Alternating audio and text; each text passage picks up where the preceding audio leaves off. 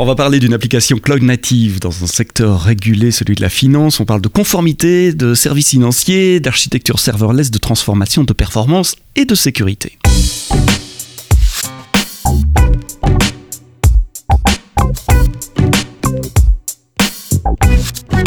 Bonjour, bienvenue dans le podcast AWS en français. Merci d'être de plus en plus nombreux à vous abonner dans les différentes applications de podcast, sur Apple Podcast, sur Google, sur euh, Spotify, Deezer et, tous les autres.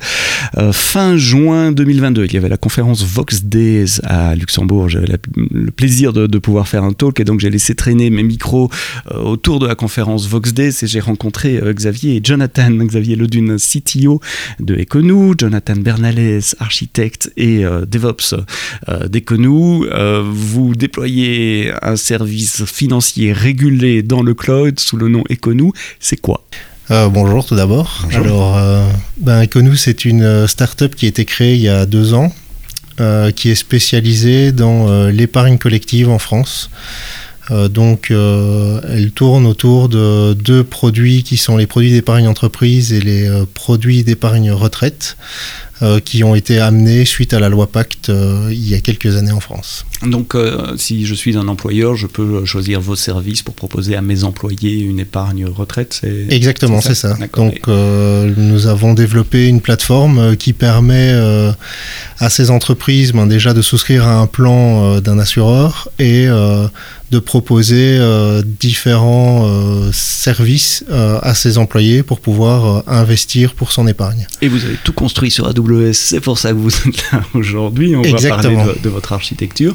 Vous êtes basé à Luxembourg. À Luxembourg, il y a, comme dans tous les pays, une autorité de régulation des marchés financiers, du secteur financier, qui s'appelle la CSSF, la Commission de surveillance du secteur financier. vous êtes régulé comme si vous étiez une, une banque, en quelque sorte. C'est pas comme une banque, donc euh, c'est, on est une société d'investissement. C'est une autre catégorie. C'est une autre catégorie, oui, mhm. exactement. Et à ma connaissance, vous êtes la première société régulée par la CSSF à Luxembourg à déployer en production sur, euh, sur AWS. J'espère que je ne dis pas de, de bêtises de, de, ce côté-là. Ça veut dire quoi être régulé en tant que, que société d'investissement à Luxembourg Très concrètement, qu'est-ce que vous avez dû faire pour obtenir cette certification? Ben, on a dû euh, déjà s'aligner sur euh, la circulaire euh, cloud qui, qui régule en fait les sociétés, enfin les, sociétés financières qui voudraient déployer leurs solutions mhm. sur le cloud. Donc il y a différents aspects auxquels on a dû faire attention, comme tout ce qui est ben, protection des données. on a dû également s'assurer au niveau de la sécurité, pouvoir s'assurer d'avoir du MFA, euh, on a dû euh, également pouvoir euh, répondre à une solution de, sortie du cloud en cas, de, en, cas de, problème. Documenter un plan de sortie. Exactement. Donc, et budgétiser. et budgétiser ça, exactement. Mhm. En matière de disaster recovery également, il y a des, des exigences de la CSSF euh... Continuité de business. Oui, exactement, oui. On doit pouvoir s'assurer que euh, le business euh, continue si jamais, ben, on ne le souhaite pas, mais un jour ou l'autre, mhm. Amazon disparaît de la surface du globe. Mhm. Je pense que ce serait catastrophique, mais... et donc, concrètement, il y a quelqu'un de la CSSF qui vient s'asseoir à côté de vous et qui vient auditer toute une, une longue liste de, de, de points euh, oui, on a, on, a, on, a des, on a des auditeurs qui viennent, euh, qui viennent contrôler et qui, euh, qui nous posent des questions sur les process qui ont été mis en place pour s'assurer qu'on répond à ce qui a été inscrit dans le dossier d'agrément. D'accord. Et donc, c'est pas incompatible. On peut être conforme aux réglementations très strictes de la CSSF à Luxembourg et déployer sur AWS. Exactement. C'est tout à fait possible aujourd'hui. C'est même le, régulateur au Luxembourg euh, est maintenant ouvert à ce genre euh, de solutions. Euh, il y a juste, ben oui, voilà, il faut se conformer à ces exigences et essayer d'y répondre de manière les plus, la, plus honnête possible. Donc si vous travaillez dans une banque à Luxembourg, que vous nous écoutez, je veux plus entendre l'argument qui dit que la CSSF interdit d'aller dans le cloud. C'est euh, techniquement possible et faisable et, vous l'avez fait. Alors vous avez choisi dès le départ d'être cloud native et pas partir sur une infra plus, plus, plus classique. Ça veut dire quoi pour vous être cloud native? Euh, bon, Être cloud natif pour, pour, pour nous, c'est bah, ne plus avoir... on a fait le choix du serverless pour ne plus avoir à être responsable de la gestion des machines, de, machines virtuelles ou d'une infrastructure on-premise, mhm. pour pouvoir se, concentrer sur le code métier euh, avant tout et euh, d'aller euh, rapidement sur, le, sur le marché, donc pour avoir une solution qui sorte en production assez rapidement. Il y a plusieurs moyens de faire du serverless sur AWS. Il y a certains de nos clients qui utilisent Docker et qui déploient des, clusters Fargate par exemple, qui sont serverless puisqu'ils ont juste Docker, ils ne gèrent pas le C2 en dessous. Il y a Lambda aussi, vous avez fait quel choix? Nous, on a fait le choix des Lambda. Euh, parce qu'on voulait vraiment euh, utiliser euh, tout ce qui était service managé par, par Amazon. on n'avait pas spécialement envie de construire nos images Docker avec toutes les problématiques qui peuvent aussi en découdre, mhm. c'est-à-dire scanning des vulnérabilités, maintenance des images au fur et à mesure, les, les stocker dans un espace que Amazon propose mhm. aujourd'hui. Puis il y a toute la problématique aussi du redéploiement de ces, ces images Docker. Euh, donc on est parti directement sur une approche lambda où on a, on a pu euh, directement comprendre qu'on pouvait packager notre code et euh, directement le, le déployer sur le cloud. Alors quand vous parlez de votre infrastructure, vous parlez de transformation de, votre infrastructure. Ça veut dire que vous n'êtes pas arrivé à Lambda en microservice tel que vous y êtes maintenant directement. Quelles ont été les principales étapes de votre évolution, de votre maturation dans le cloud? Euh, on a d'abord, euh, on est quand on a commencé comme la plupart des gens font, euh, c'est sur un monolithe. Donc je sais que c'est un peu bizarre d'avoir un monolithe avec des lambda. Un monolithe en lambda. Donc une grosse fonction lambda qui faisait tout? non, c'est-à-dire ah, une grosse stack SAM. Donc parce qu'on utilise SAM pour déployer notre infrastructure. Donc, on avait SAM, juste pour les gens qui nous écoutent, c'est un, un framework AWS qui permet de générer de l'infrastructure serverless à partir d'une description YAML. Quoi. Je, je définis mes fonctions, mes bases de données, les liens entre tout ça, et il génère l'infrastructure. C'est un peu le cloud formation du serverless. Oui, d'ailleurs, c'est ben, cloud, formation, derrière. Euh, oui, donc on avait, on avait une seule stack avec euh, ben, toutes les ressources euh, définies à l'intérieur. donc, c'est-à-dire, on avait notre API Gateway qui mhm. appelait nos lambda, qui elle ben, allait exploiter du storage tel que Dynamo ou S3. Euh, on s'est rendu compte euh, au fur et à mesure que c'était pas vraiment la bonne approche parce que euh, ben, à la fin on arrivait à un temps de déploiement qui avoisinait les 45-50 minutes ce qui n'est pas euh, très euh, ben, flexible euh, en production quand tu dois déployer un bug urgent, mhm. c'est pas c'est pas idéal. Oui, ça limite le, nombre de redéploiements qu'on peut faire. Exactement, et puis tout, tout, tout, était couplé, donc c'est-à-dire que la moindre petite modification sur, sur une lambda ou sur un service, ben, c'était redéployer l'entièreté hein, de, de, de, de, la stack. Et puis on s'est heurté aussi à certaines limitations de, ben, de l'API Gateway avec le, nombre de, de, passes euh, qui, était, euh, qui, qui, commençait à devenir limite. Ah, donc le euh, nombre de routes, le nombre de routes, chose, exactement. Quelque chose, on avait aussi un problème au niveau des nested stacks, donc c'est-à-dire pour dans CloudFormation quand tu, peux déployer plusieurs plusieurs stacks à l'intérieur de ton mhm. de ton template, ben tu as un nombre limite de nested stacks qui mhm. sont autorisés, et donc on s'est vite heurté à ce genre de problématique. Euh, donc tout ça. Vous avez réussi à créer un monolithe sous Lambda, ce qui est intéressant comme approche Exactement. aussi, ce qui, prouve bien que l'approche serverless ne fait pas automatiquement du microservice. Il y a vraiment non. une question Oui, il faut, il faut se poser les bonnes questions. Et c'est quoi les euh, bonnes questions ben, Les bonnes questions, déjà, c'est, euh, ben, je pense qu'il faut avoir une bonne vue sur le périmètre fonctionnel aussi de, de la plateforme. et là, on a, ben, on, a, on a fait un step back et on, a, on s'est dit, ben voilà, maintenant, ça on a notre monolithe. Comment on va faire pour pouvoir euh, bouger la solution vers quelque chose de plus, euh, euh, modulaire Et donc là, on a commencé à découper notre architecture par module fonctionnel. Et en faisant ça, tout de suite, il nous est apparu vraiment clair qu'il fallait qu'on définisse un template de microservices pour euh, éviter justement que chaque personne recommence à définir euh, sa propre stack de son côté et euh, d'essayer d'harmoniser les choses. Donc, plutôt que laisser les développeurs libres d'occuper le terrain, si je peux parler ainsi, vous avez très vite compris qu'il fallait mettre quelques lignes guides, quelques lignes directrices, donc avoir une équipe d'architecture cross-fonctionnelle. Oui, c'est ça. Si vous êtes très très grand, si vous avez des, des, domaines différents ou des équipes de développement différentes par, par, euh, par domaine fonctionnel. oui. Et c'est quoi ces, ces, ces guidelines? C'est quoi ces, ces, ce framework que vous avez mis en place alors?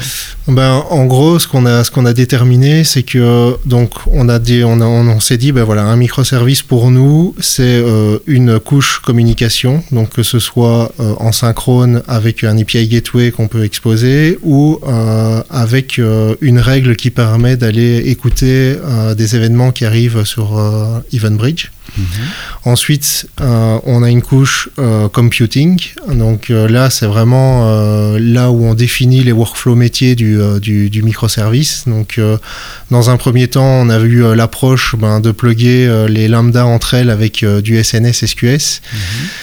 Mhm. et puis là, on s'est aussi rendu compte que ben, c'est une bonne approche. Ça coûte pas ça, ça, optimise les coûts, mais euh, en point de vue euh, visibilité et euh, debugging du code, c'est un peu compliqué quand, quand on commence à quel lambda appelle quel lambda Exactement. Et donc suivre une requête de bout en bout. Donc là directement, on est parti sur des step functions. Mhm. parce que pour définir un workflow métier, c'est super clair et puis vous avez une visibilité de ce qui se passe dans, dans votre code. Donc quand vous allez voir la console des step functions, vous avez graphiquement on graphiquement l'évolution de votre, de votre workflow. Mhm. Et ça, c'est un gros avantage. La logique métier est codée en step function, on peut dire Exactement. avec des microservices qui sont appelés des fonctions lambda. Exactement. Donc en fait, dans ce qu'on a choisi, donc euh, ce qu'on a pris comme décision, c'est euh, à l'intérieur d'un microservice, on fait de l'orchestration justement pour pouvoir définir ces euh, workflows métiers. Donc je pense que pour ça, l'orchestration, c'est ce qu'il y a de, de, plus clair et ce qui est de mieux. Via Step Function. Via Step Function.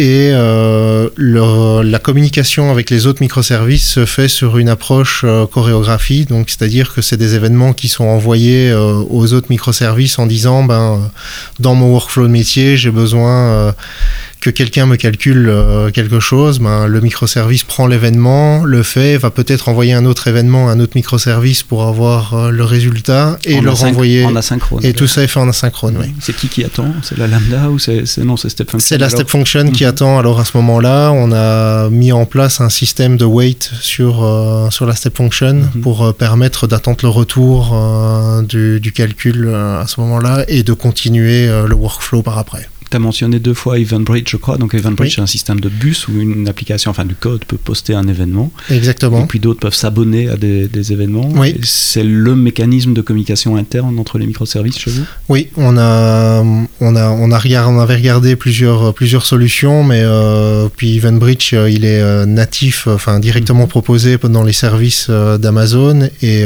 c'est extrêmement facile à mettre en place.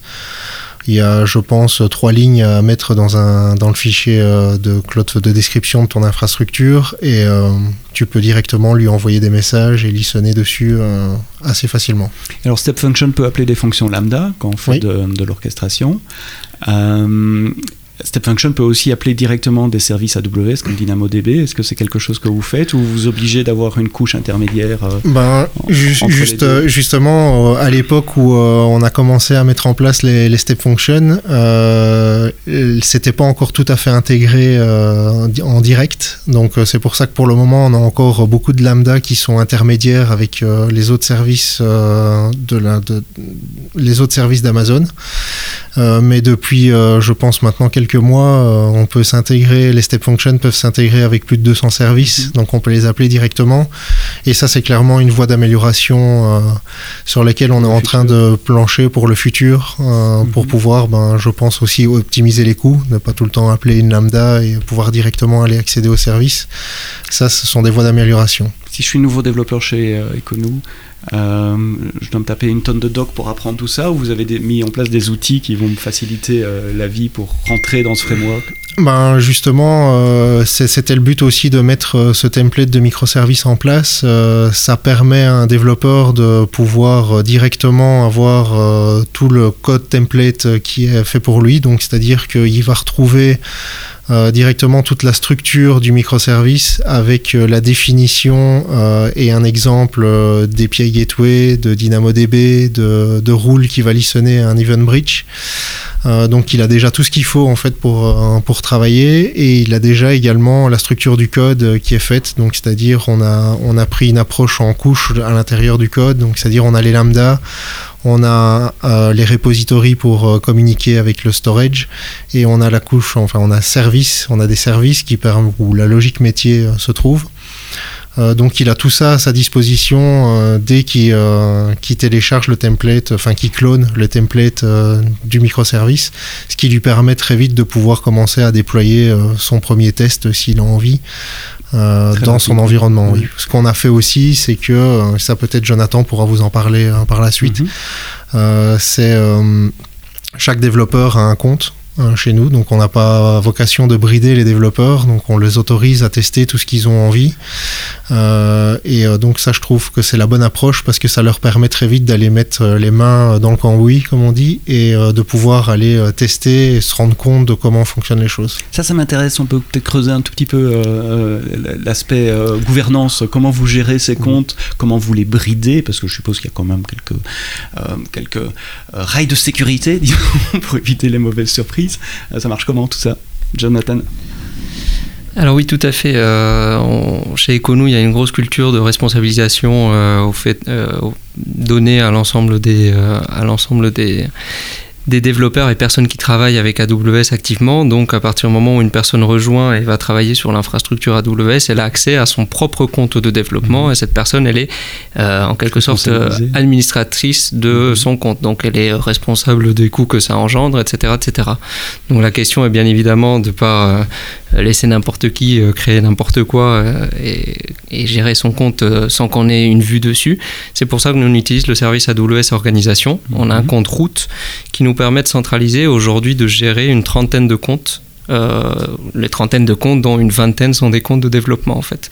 Et ça, ça nous permet avec du single sign-on de euh, provisionner des comptes, mais surtout de permettre à un développeur euh, qui rejoint d'avoir, de, de, nous assurer que seulement ce développeur il a accès à ce compte-là et vu qu'on gère tout ça sous forme d'une organisation, ben, on a accès à un billing centralisé et on a aussi, bien évidemment, d'un point de vue audit et sécurité, euh, des logs d'accès pour savoir euh, si, euh, si à un moment on doit investiguer quoi que ce soit. On a accès aux, actions que, que n'importe qui fait sur toute notre infrastructure AWS. Vous avez quand même mis des, des balises de sécurité, enfin des, des, alertes de billing, par exemple, si jamais quelqu'un fait une erreur. oui, absolument. ça, ça, vous est déjà arrivé. Absolument. Ça, déjà ça, on l'a appris un peu, comment dire en anglais, de Euh, donc on s'est retrouvé un jour avec une facture d'une 3 euh, à 4 000 euros euh, sur un compte de développement pour des services qui n'avaient pas réellement été utilisés. Et c'est là où on a une agréable expérience parce qu'à partir du moment où on a contacté l'équipe de billing chez AWS et on a dit que c'était une erreur, on a été très rapidement accompagné et on a été recrédité sur, sur cette dépense. Et depuis, vous avez mis en place des. Depuis, on a mis donc des alertes, tout à mhm. fait, et on monitore bah, tous les mois, dès qu'on est, enfin, on, met des seuils à 60% de notre seuil maximum. Et dès qu'on a une alerte ou quoi que ce soit, on, prend contact pour savoir s'il y a quelque chose qui a été oublié ou quoi que ce mhm. soit. Quoi. Il y a des, règles de sécurité, je pense au service control policy par exemple, pour éviter qu'un développeur se, se, désengage de l'organisation ou change ses alertes de billing. Enfin, oui. quelques trucs de base. Oui, c'est ça. Peut pas faire. C'est ça, bien évidemment. Euh, le, le, quand on dit que le, le développeur est administrateur de son propre compte, c'est pas réellement, il n'a pas accès au compte route de son mhm. compte de développement, c'est avec du single sign-on et c'est un rôle euh, avec une policy IAM, c'est ça tout à fait, euh, qui ne permet à cette personne de créer, enfin, elle le permet de créer à peu près n'importe quelle ressource, mais pas effectuer des actions euh, plus destructives. Comme se désengager de l'organisation. Tout à fait, tout à fait. Et ça, c'est quelque chose qui est, qui est extrêmement positif et, et et un avantage que l'on a avec AWS par rapport à d'autres environnements où euh, le développeur finalement il ne peut que bosser sur une toute petite partie de l'infrastructure. Là, on a des développeurs qui ont remonté la quasi-totalité de notre infrastructure de production sur leur environnement et ça leur permet de faire vraiment des tests end-to-end, bien évidemment sans investir et faire des opérations financières, mais ça permet à tout développeur de, de monter en compétence et vraiment pas de se limiter à sa petite zone de développement, mais de comprendre comment marche euh, le système. Alors on a parlé euh, architecture avec Xavier, on a parlé infra avec, euh, avec Jonathan sur les comptes, je serais encore parlé performance et sécurité dans, mhm. dans, dans, ce podcast, mais avant ça, puisqu'on parle des développeurs, vous êtes en serverless, je suppose que la chaîne de développement, de déploiement, de test est automatisée aussi. Tu parlais de plusieurs déploiements par jour. On est en full CI/CD ici. Comment ça marche Quels sont les services que vous utilisez, etc. Absolument. Donc, euh, au niveau de tout ce qui va être l'infrastructure, c'est de l'infrastructure as code. On utilise les templates CloudFormation et les templates SAM, comme, euh, comme Xavier l'a dit. Euh, les codes de nos lambdas sont aussi formalisés dans nos, dans nos repositories. Donc, il faut savoir, savoir que chez Econou, un repository, un, un microservice représente un repository GitHub. Hein. Mhm. Donc, pour s'assurer qu'il soit réellement indépendant, on travaille avec GitHub sur tout ce qui va être CI/CD. Et euh, donc ce qui se passe, c'est que euh, tout développeur, à partir du moment où il va faire une pull request, donc apporter des changements à microservice, il y a un processus de validation par deux autres pairs, donc soit deux autres euh, développeurs, soit une personne de l'équipe infra quand il y a des modifications d'infrastructure ou autre. Et au niveau de cette CI, il y a une première partie euh, qui, est, assez intéressante, c'est de la validation sur la configuration de nos services. On a fait un espèce de linting, donc on s'assure par exemple que lorsqu'il y a un bucket S3 euh, qui, est, créé sur un template, ben, qu'il ne soit pas public, nous assurer qu'il soit exclusivement appelé par des services d'Econou et ce genre de choses. Ça c'est fait automatiquement au niveau du build time. C'est-à-dire qu'un développeur, il ne peut pas déployer euh, sur, euh, sur un environnement euh, d'infrastructure. Un bucket S3 public. Exactement. Ou par exemple une API sans autorisation branchée à Cognito et ce genre, de, mhm. ce genre de problématique. Donc sur cette partie-là, nous avons de la CI, mais nous avons aussi donc de la CD, donc du déploiement en continu. Euh, toutes les fins de sprint en l'occurrence, euh, on, automatise, enfin on, déploie, on définit quels sont les microservices que l'on doit déployer pour une prochaine release et la totalité de ces, services sont déployés automatiquement avec la CD. Il n'y a aucune opération euh, manuelle d'infrastructure, de configuration ou de setup des services qui est faite. C'est-à-dire que les développeurs sont donc sensibilisés à, effectuer du code robuste, mais aussi à configurer une infrastructure prête pour la production. C'est pas parce qu'on est en environnement test qu'il n'y a pas de sécurité ou ce genre de choses. Quoi. Et ça veut dire qu'une fois qu'un pull request est accepté, et, donc le, build se fait, les tests se font, et puis vous avez encore un, dernier bouton pour dire ok, je déploie cet ensemble de changements-là en production. C'est ça, tout à fait. Euh, lorsque la pull request est faite, ça va arriver sur notre environnement de test et après, à partir du moment où on est prêt pour faire une release, c'est-à-dire à la fin d'un sprint, on effectue toutes les deux trois semaines. Toutes les deux semaines mhm. précisément, euh, on effectue donc une mise en, enfin le, démarrage d'une release, donc le mhm. déploiement de la totalité de ces changements sur l'environnement de staging, à travers lequel il va y avoir des tests un peu plus poussés. On a une équipe de, de QA de quality assurance qui va, euh, qui va valider que tout se passe mhm. correctement sur, euh, sur l'infrastructure. Vous avez encore besoin de tests manuels, c'est ça qui vous empêche de faire du déploiement continu? oui, ça c'est être un challenge que nous avons euh, sur le, auquel on, fait face euh, actuellement, c'est euh, le fait qu'il est extrêmement complexe de tester une infrastructure complètement serverless, mais surtout une infrastructure microservice. Parce qu'on a du mal à cerner lorsqu'on fait une modification sur un microservice, comment est-ce qu'on s'assure de façon automatique qu'il n'y a pas d'impact sur d'autres microservices qui vont peut-être en dépendre et voilà, donc pour l'instant, c'est un, travail qui est un, qui un working progress. Alors, un des avantages des architectures serverless et euh, orientées événements, comme, comme vous l'avez décrit, c'est la scalabilité euh, automatique. Euh, quels sont les niveaux de performance que vous observez aujourd'hui Est-ce que c'est un souci pour vous, la performance? Vous le monitorez certainement, mais est-ce que vous devez prendre des actions spécifiques pour adresser la performance de votre plateforme? Alors, euh, ben, pour tout ce qui est euh, corps métier, donc c'est-à-dire tous les flux qui se passent euh, en asynchrone, la performance, c'est pas quelque chose qui, qui, nous freine parce que ben voilà des flux asynchrones du moment que ça prend pas trois jours mhm. à, s'exécuter ça y est on n'a pas vraiment de souci là-dessus par contre pour tout ce qui est API et communication avec nos applications mobiles et, et web oui, ça c'est quelque chose euh, sur lequel on, fait, on fait attention. Euh, on a mis en place euh, du monitoring euh, parce qu'il faut savoir c'est que à chaque stack de chaque microservice est associé une stack de monitoring également. Donc on a mis des règles en place pour pouvoir mesurer les temps de réponse de nos, de nos API.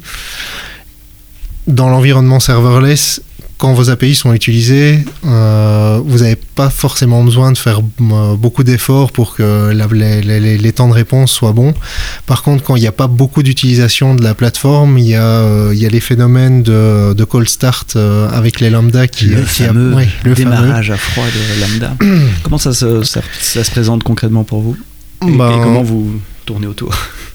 Ben, ce qu'on fait, ce qu'on a fait, c'est que on a utilisé euh, le Power Tuning euh, d'Amazon, euh, donc qui est une librairie open source de mon collègue Alex. Hein, Exactement. que je salue. D'ailleurs, il nous écoute pas parce qu'il parle pas français. On l'a, on l'a utilisé pour pouvoir mesurer un peu les temps de réponse de, de, nos API et à partir de là, on a un on a un graphique qui, qui sort et qui nous permet en fait de, de fine tuner la mémoire, le CPU et aussi de provisionner euh, des lambda, euh, ce qui permet pour euh, certains, certaines API qui sont souvent utilisées, parce que ça aussi on a fait un peu d'études de, de, parcours, de voir les API qui allaient souvent être utilisées, on a pu mettre en place du provisioning pour qu'elles soient directement opérationnelle et qu'elle passe pas par ce cycle de cold start en fait. L'autre point dont tu parlais, c'est le, le, pour, pour, pour, régler le problème de démarrage à froid, c'est de, de pré-provisionner, de demander à AWS de garder X containers, X lambda euh, au chaud, euh, prêt à réagir. Il y a un coût évidemment pour ça, puisqu'on garde euh, des containers qui tournent là où on pourrait les arrêter. Mais donc vous faites ça sur les API qui sont le plus souvent utilisés chez vous Exactement, oui. Jusqu'à ce qu'on détecte qu'il y ait suffisamment de charge d'utilisation pour qu'on ait plus besoin de forcément les, les, provisionner. Euh, ce qu'il faut aussi noter, c'est que ben, ça, ça a fait partie des évolutions aussi euh, du, de l'environnement serverless chez Amazon. Euh, il y, a, y, a, y, a eu beaucoup de nouveautés et ça, justement, le provisioning, ça a fait partie des nouveautés qu'ils ont apportées puisque avant, euh, tu étais obligé de, quasi obligé de, d'écrire une lambda euh, schedulée qui, euh, qui, euh, qui, allait triggerer tes, mhm. tes, tes, tes, autres lambda pour qu'elles se, pour qu'elles se maintiennent mhm. à chaud, je vais dire. Et maintenant, c'est entièrement configurable à partir de ton template CloudFormation mhm. ou, dans pour, ou dans la console pour les gens qui, qui le font comme ça. donc ça, c'est quelque chose qui est qui fait partie de l'évolution euh, du serverless et que j'ai trouvé très utile quand ils l'ont mis en place. Donc c'est un, euh. des gains que vous voyez euh, d'une archi serverless, c'est vous monitorez la performance évidemment parce que vous associez l'expérience de vos clients. Exactement. Mais c'est pas un souci au quotidien. Non. La performance. Est-ce qu'on peut dire la même chose de la sécurité? Alors la sécurité c'est un sujet bateau. On peut parler chiffrement, bouton bout, stockage, authentification. Il y a plein de choses. Mais mais mais globalement, d'abord vous arrivez à, aux exigences de, de l'auditeur euh, euh, et de, l'autorité de certification des marchés ici à Luxembourg. Mais est-ce qu'il y a d'autres points euh, auxquels vous payez particulièrement attention sur la, sécurité de vos données, de vos accès? Ou des points pour lesquels le cloud AWS vous aide, qui ont rendu des choses plus faciles. Euh, j'ai un exemple, hein, c'est celui que, que, Xavier mentionnait, ou c'était toi, Jonathan, tu disais que vous avez des, des, tests de sécurité, de configuration qui mmh, s'exécutent automatiquement. Ben tout à fait, tout à fait. Un, bon premier exemple. Oui, euh, je, je, commence sur le point d'avoir euh, d'avoir choisi exclusivement des services en SaaS ou en PaaS chez AWS. Ça, ça va nous permettre, c'est un choix qui est assez fort, hein, comme, on, comme, on, a pu le dire, très, très structurant euh, mais ça nous permet de nous abstraire complètement de toute une charge euh, euh, de, travail, de travail et de monitoring d'un point de vue de sécurité qui est tout ce qui va être patching, la veille technologique, les vulnérabilités des différents systèmes que l'on utilise, parce que la totalité de ces éléments-là sont gérés par AWS. Donc étant donné qu'on s'occupe de Lambda, AWS va se charger, enfin c'est le modèle de responsabilité partagée, va se, charger de toute la sécurité de ce qui est en dessous, donc du runtime, des conteneurs qui rentrent sous, etc. Plus à patcher un Docker ou un système d'exploitation, faire des Yum updates. Absolument. Et ça, d'un point de vue euh, euh, audit, mais surtout d'un point de vue agrément auprès de la CSSF, ça nous a permis de, de, plier en quelque sorte ce point assez rapidement, puisqu'on dit à partir du moment où au régulateur on lui dit qu'on n'a pas d'instance et qu'on gère pas de l'infrastructure nous-mêmes, on est complètement affranchi de toute cette partie-là de monitoring, etc. Et le fait que AWS soit certifié lui-même selon des Tout standards à fait, internationaux les- comme SOC 1, SOC 2, PCI DSS pour parler Exactement. que ceux du monde de la finance. Tout à fait. Après, aussi.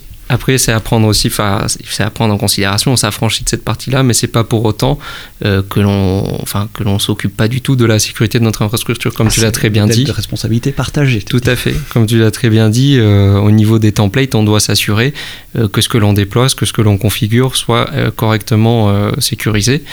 Et pour cela, nous, on utilise exclusivement de l'infrastructure as code et du linting.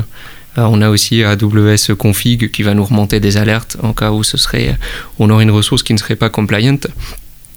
Mais euh, le fait de pouvoir s'affranchir aussi, enfin le fait de pouvoir auditer la sécurité au niveau du code au début du cycle de développement, donc cette approche shift left en quelque sorte, ça nous permet d'avoir une, une sécurité en quelque sorte de que ce qui est déployé sur l'environnement de test, staging, etc. va être tout autant sécurisé. C'est justement ce qui va arriver en production, quoi. Donc on n'a pas de delta d'environnement qui soit plus sécurisé qu'un autre. Nos environnements suivent les mêmes standards de sécurité d'un point de vue infrastructure. Est-ce que pour être euh, euh, certifié, vous avez dû faire du pen test? Et si oui, ça, marche, ça marche comment? Parce que c'est pas du pen, vous n'avez pas d'infrastructure, donc ils ont essayé de pen tester quoi, AWS. Donc en fait, ils sont, ils sont partis de nos applications euh, front en l'occurrence, donc que ce soit de nos applications web app ou de nos, de nos applications mobiles. Et à partir de là, ils ont essayé de voir euh, s'ils arrivaient à faire des versements en n'étant pas authentifiés, ce genre de, ce genre de mécanisme. plus sur vos applications plutôt que sur l'infrastructure. Absolument. Puisqu'il n'y a plus d'infrastructure, ça a du sens. Mm. Tu veux rajouter quelque chose, euh, Xavier? Oui, sur, euh, sur l'infrastructure, ils ont également essayé euh, de détecter euh, ben, qu'on n'ait pas de S3 ouvert euh, publiquement Mhm. sur, euh, sur, bah, sur le monde. Mhm.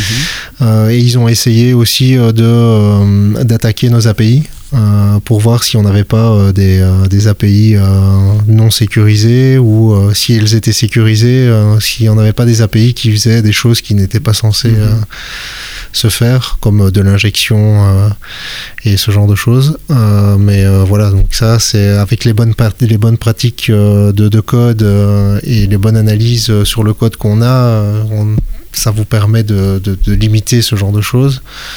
Mais c'est vrai que le- l'environnement serverless te, garantit déjà une certaine couche de sécurité Mhm. Nativement. Euh, après, oui, comme disait Jonathan, il faut quand même faire attention. euh, une API qui reste ouverte, euh, ça c'est toujours euh, un point C'est dangereux. le modèle de sécurité Exact, partagé, euh, exact. sans parler serverless. Moi, je donnais toujours l'exemple d'une instance EC2 euh, Linux où vous installez Telnet et vous la laissez ouverte. Oui. Euh, laissez le port Telnet ouvert à tout le monde. C'est pas, c'est- voilà, la question, c'est pas savoir si elle va se faire attaquer, c'est quand. Oui, et, c'est ça. Et en parlant ce, ce risque-là n'est plus là sur le, le serverless. Oui, je, je rajouterais aussi le fait que bah, quand, on, se, quand on, se- on reçoit des tests d'intrusion, euh, euh, on n'a pas du tout la problématique ou la peur de se dire ah, on n'a peut-être pas patché un service, tel ou tel service, et euh, ils vont essayer de rentrer par, par notre serveur Apache ou Ouais. je ne sais quoi. quoi. Avec la vieille version de PHP 4 qui, Tout à fait. qui peut encore arriver. On a parlé performance, on a parlé sécurité, on parle souvent des gens également, euh, process et people, c'est les autres P qui sont, euh, qui sont importants. Euh, on a parlé de CI/CD, est-ce que vous travaillez en mode full, full DevOps ou est-ce que vous avez encore une, une ségrégation entre run et, et build plus traditionnelle? Alors, euh, ben, en point de vue, euh, de point de vue des développements et euh, du déploiement jusqu'en prod, là, on est, euh, on est en full, on est en full DevOps. Cependant, ben, pour la, la production, on a quand même des, notre agrément nous impose à ne pas donner accès à la production euh, aux équipes de développement. Ah, Donc ça fait Donc partie on des, a- règles CSSF, un Exactement. développeur ne peut pas aller euh, sur Euh, le compte de prod.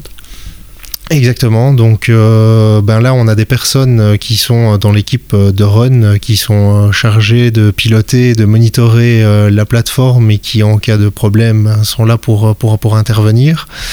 Euh, ceci dit, ben, le, le serverless permet euh, assez euh, facilement d'investiguer les, les, les, soucis et euh, permet également aux développeurs, en cas de bug sur la prod, de pouvoir euh, répliquer le problème assez rapidement sur un environnement euh, totalement décorrélé de la prod. Il peut y avoir la même infrastructure qui tourne sur un compte exactement. test ou même le compte perso dont on parlait du développeur. Exactement, et sans même avoir besoin de, de, de, de descendre de données vers de prod vers les, ces environnements-là. D'ailleurs, chez nous, les données de prod restent en prod et les environnements, les autres environnements ont des données de test factices.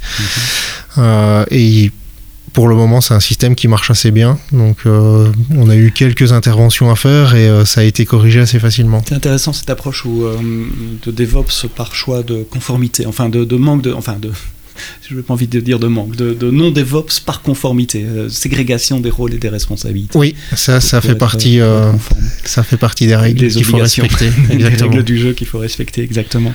Euh, les auditeurs du podcast le savent bien, j'aime bien les retours d'expérience balancés avec les choses qui marchent bien. On a parlé de plein de choses qui marchent bien grâce à vos choix d'architecture cloud native serverless.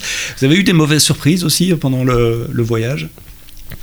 Euh, bon, des mauvaises surprises, euh, pas vraiment, mais euh, oui, il y a des services comme par exemple Cognito qui, qui a l'avantage d'être très bien intégré avec l'API Gateway, donc mhm. c'est-à-dire que quand pour définir la enfin pour protéger l'API, il y a juste qu'à mettre l'identifiant de user pool et c'est un peu le, la, magie, qui opère euh, derrière, puisqu'il y a un authorizer euh, qui est euh, implémenté pour vous automatiquement et qui va vérifier les tokens. Par Cognito. Donc Cognito, c'est un service de gestion des utilisateurs, on va dire oui, c'est ça. Donc ça gère le username, password avec les flux de j'ai oublié mon mot de passe, Exactement. multifactor authentication par SMS ou par email, etc. Voilà. Mais donc quelques rigidités. Mais il y a quelques rigidités au niveau du service, comme par exemple, ce qu'il faut savoir, c'est qu'il n'y a pas de solution de backup des utilisateurs. Donc euh, enfin, il y a toujours la solution de passer par euh, des lambda euh, pour pouvoir ben, backuper les utilisateurs. Les profils, et les, prénoms, adresse email, exactement, oui,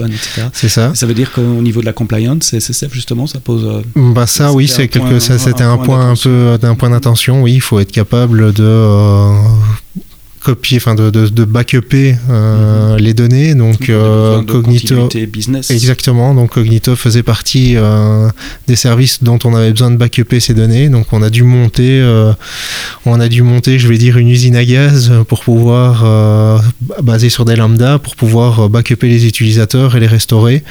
Et ça ne nous assure pas en fait que les passwords ne sont pas sauvés. Donc il faut redemander, il faut redemander, il faudra, faut les passwords auprès de vos utilisateurs. Donc ça c'est mhm. quelque chose qu'il faut qu'il faut prendre conscience. Positif. Il n'y a pas moyen de sortir les mots de passe. Exactement. ça peut être vu comme une limitation. Euh, euh, enfin, c'est une limitation de, la reprise de. c'est une oui, c'est ça. Puis euh, il y a certains flux sur Cognito aussi qui sont un peu, dont la documentation est pas vraiment très claire. Donc c'est, il faut vraiment passer du temps à expérimenter et à mettre vraiment ses mains dans le cambouis pour pouvoir, parce que la documentation n'est pas toujours alignée. Euh, donc euh, on a quand même passé pas mal de temps euh, sur, sur Cognito pour, pour arriver à quelque chose de, de, probant. Alors au début de ce podcast, je parlais de la conférence développeur Vox Days à Luxembourg et Cognito et OAuth, c'est justement le sujet du talk que j'ai fait à Vox Days. Je vous mettrai le lien parce qu'ils vont, ils publient les vidéos sur YouTube. Donc si vous voulez en savoir plus sur Cognito, je fais un peu de pub pour moi. vous pouvez aller voir cette, cette conférence sur YouTube et, vous comprendrez ce que c'est que Cognito, comment l'utiliser. Est-ce que le cloud va permettre, mais tout ce dont on a parlé, c'est en prod, vous êtes live, euh, mhm. c'est un vrai retour d'expérience. Euh, est-ce que le cloud vous permet de débloquer des cas d'utilisation auxquels vous n'avez pas nécessairement pensé avant. En gros, euh, à quoi vous pensez pour demain euh, ce qu'on pense pour demain, ben, on a depuis l'été passé euh, mis en place un lac de données, un data lake, oui, basé sur, sur le AWS Glue ça nous permet de remonter pour le moment des statistiques euh, au niveau applicatif. Euh, ça nous permet aussi euh, de pouvoir définir des KPI business pour les équipes du suivi de prod et aussi peut-être les boards, de, le board de, chez Econou, avoir une visibilité sur ce qui se passe d'un point de vue métier dans, dans la plateforme. Euh, le futur, c'est qu'on aimerait bien vraiment euh, exploiter ce lac de données, euh, c'est-à-dire peut-être avec des équipes de data scientists pour pouvoir mettre en place du, du machine learning, pour pouvoir apporter un peu plus de conseils à nos, à nos clients ou, euh, ou pouvoir vraiment enfin, exploiter cette donnée pour pouvoir en faire quelque chose. Donc pour le moment, vous collectez la donnée dans un Pour le moment, c'est ça. L'idée, ce serait dans le futur d'utiliser la, capacité de calcul, d'apprentissage machine que fournit AWS pour, pour tirer de l'information de cette donnée. Exactement. Et puis ce qu'on aimerait bien faire aussi à terme, c'est essayer aussi de pouvoir analyser des documents Hein, qui nous serait uploadé sur la plateforme. Mhm. Avec Textract. Avec Textract, exactement. Donc ça, c'est aussi euh, des topics qu'on est en train euh, d'explorer. Euh, c'est marrant parce que je, je fais beaucoup d'interviews dans le contexte de, de ce podcast et cet aspect exploitation des données, c'est toujours l'axe qui vient. Voilà, on a quelque chose, c'est fait, c'est construit, on est relativement content de l'archi qu'on a mis en place et dans le futur, c'est comment on peut tirer plus de valeur en exploitant les, les, les, données qu'on a euh, aujourd'hui. Exactement, oui. C'est, euh, mais ça permet, ça, ça nous permettra aussi peut-être d'améliorer aussi l'expérience utilisateur et en leur apportant mm-hmm. un peu d'innovation avec, je ne sais pas, des notifications personnalisées ou ce genre de choses. Euh, euh, donc euh, oui, je pense que c'est l'exploitation de la donnée, c'est vraiment l'axe vers lequel on va se baser vers le futur. Et côté architecture, infra, il y a aussi des axes de, développement, d'amélioration que vous voyez pour le moment? Ben, comme je l'ai dit, les step functions, elles sont, sont maintenant intégrées avec plus de 200 services chez Amazon. Et donc, oui, ça, c'est quelque chose vers lequel on aimerait bien tendre, regarder s'il y a moyen de, de, de, se passer euh, de certains calls lambda entre la step function et la, la, ressource qu'on mhm. qu'on qu'on appelle. Pardon. Euh, sinon, oui, on a encore quelques idées en termes d'évolution euh, d'architecture, mais euh, je vais pas trop garde pour soi. le cycle en dire euh, maintenant. Passionnant en tout cas comme conversation euh, sur une architecture serverless, sur un monolithe serverless. C'est la première fois que, que, j'entends le, le, concept et comment on en sort également en adoptant euh, des services plus event-driven pour parler franglais. et comment ça s'applique également aux contraintes de performance, de sécurité, tout ça dans un environnement hautement surveillé, puisqu'on parle de l'environnement financier, euh, à Luxembourg, où j'ai laissé traîner euh, les micros du podcast AWS en français à l'occasion de la conférence Vox Day, ce qui avait lieu 21 et 22 juin, si euh, je me souviens bien. Toutes les notes de tout ce dont on a parlé, les liens vers les services, vers les articles, les vidéos, vous les retrouvez dans les notes du podcast. Merci d'avoir écouté ce podcast AWS en français jusqu'au bout. Merci Xavier, Jonathan, respectivement CTO, architecte DevOps de Econou. merci à Miguel de nous avoir mis en relation et d'avoir organisé euh, l'enregistrement de ce podcast. Rendez-vous la semaine prochaine pour un prochain épisode. Et d'ici là, quoi que vous codiez, codez-le bien.